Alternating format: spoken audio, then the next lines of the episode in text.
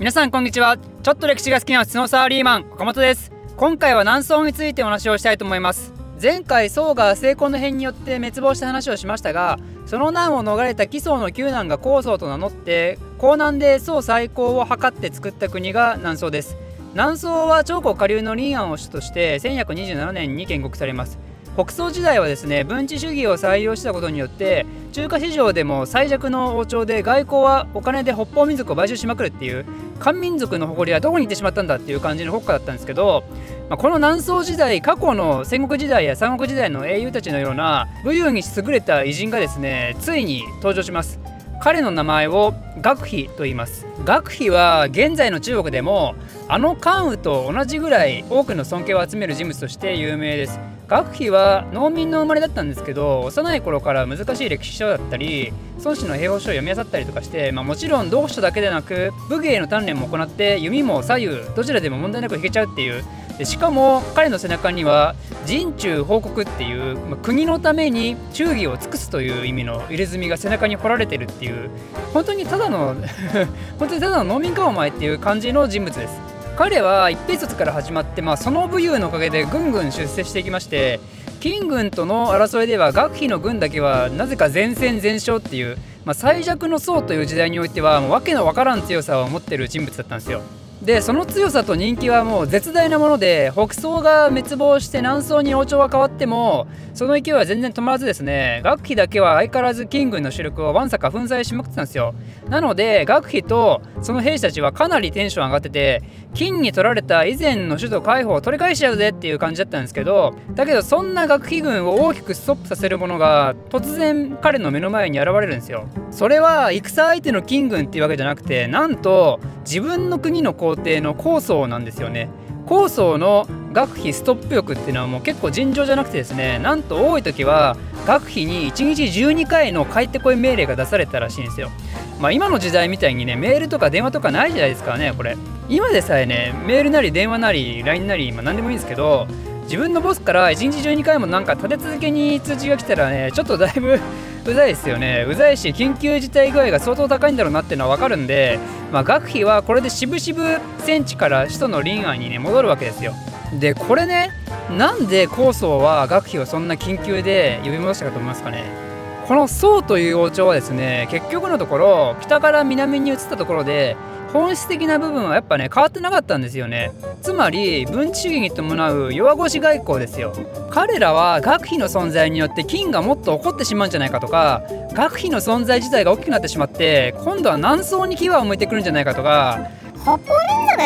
族死ねというようなかつての漢民族としてのプライドというかそういうものはねすでに失われてたんですよねでその南宋の内部で特に反学費勢力として台頭したのが新海という人物です。新海は金との和平の道を探したので主戦派の学費とは全くそれが合わずにですねめっちゃ言い争いするわけですよ。で最終的に何とかして学費とその息子を死刑にしちゃって南宋はこれで北宋時代と同じように将校の和議という、まあ、お金とかいろいろあげるから攻めてこないでっていうのを金と結ぶわけですよね。これによって南宋はまたお金で平和を買うというそういう状況が続いていくわけですよ。こんな感じなので、まあ、今の中国では深海に対するヘイトはねもうものすごいわけなんですよね、まあ、有名な話なんですけど学費を称える立派な病があるんですけどその建物の外には新海夫妻がなんか縄みたいなのにかけられてねひざまずいてるっていうまあドン引きな像があるんですよ。で中国人はその像に対して唾を吐きかけまくるっていうねこれまたすごいドン引きなことをしてて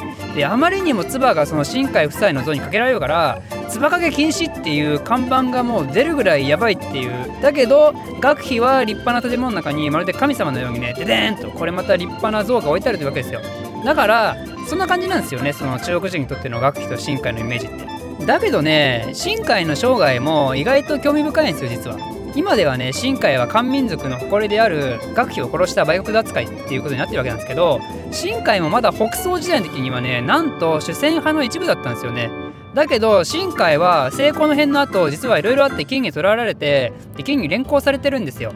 で深海は途中でその金をなんとか抜け出してで南宋に戻ってきたんですけどその時に彼が一番最初に皇帝に対して訴えたのがもう北は北南は南でいいんじゃないですか？ってことなんですよ。つまり北を取り返すとかそんなことはもう忘れて我々はもう南でのんびりやりましょうよってことなんですよね。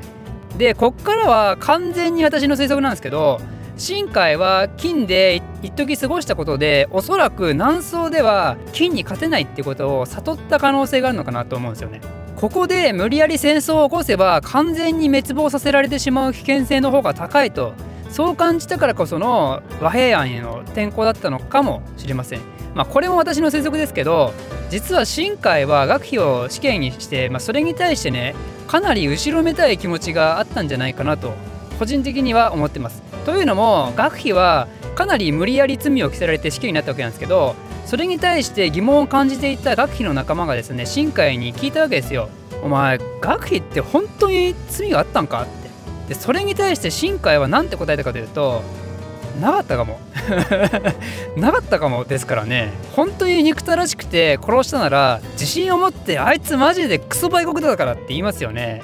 なかったかもって。そんな中途半端な答えが出るってのは結局自分が自分をね説得しきれてないわけなんですよ。なので新海は新海で学費の気持ちが非常に理解できてるしおそらくそんな学費に説得自体は何度もしたけどだけど彼からの理解というのは得られず最終的にその南宋の維持もしくは漢民族国家の維持という点を最優先事項とした時に苦渋の決断で導き出した答えが北は北。南は南だったのかもしれません。ということでなぜか深海推しで今回は話を進めてしまいましたけど、まあ、もちろんこれは私の主観がかなり強い部分がありますんでで深海がむちゃくちゃ悪い説っていうのももちろんあるのも知ってるし私は否定する気もないので、まあ、あまり皆様は気にせずあの好きなように捉えてください。でこの後1142年に将校の訳という和平条約が金と南宋で結ばれてですね。で南宋はこの後約100年間の平和を手に入れます。江南というのはもともと経済の中心地だったんでまあ結局南だけでも十分豊かな国としてやっていけたんですよね。そういうわけで新海の言う通り北は北南は南ということで金は南宋からの上納金により豊かに暮らして南宋は金の恐怖から解放されて穏やかに暮らして中華の世界はまた束の間の平和を享受してたというわけなんですよ。しかし しかしそんな彼らの背後にはとある超凶悪モンスターたちが忍び寄っていた。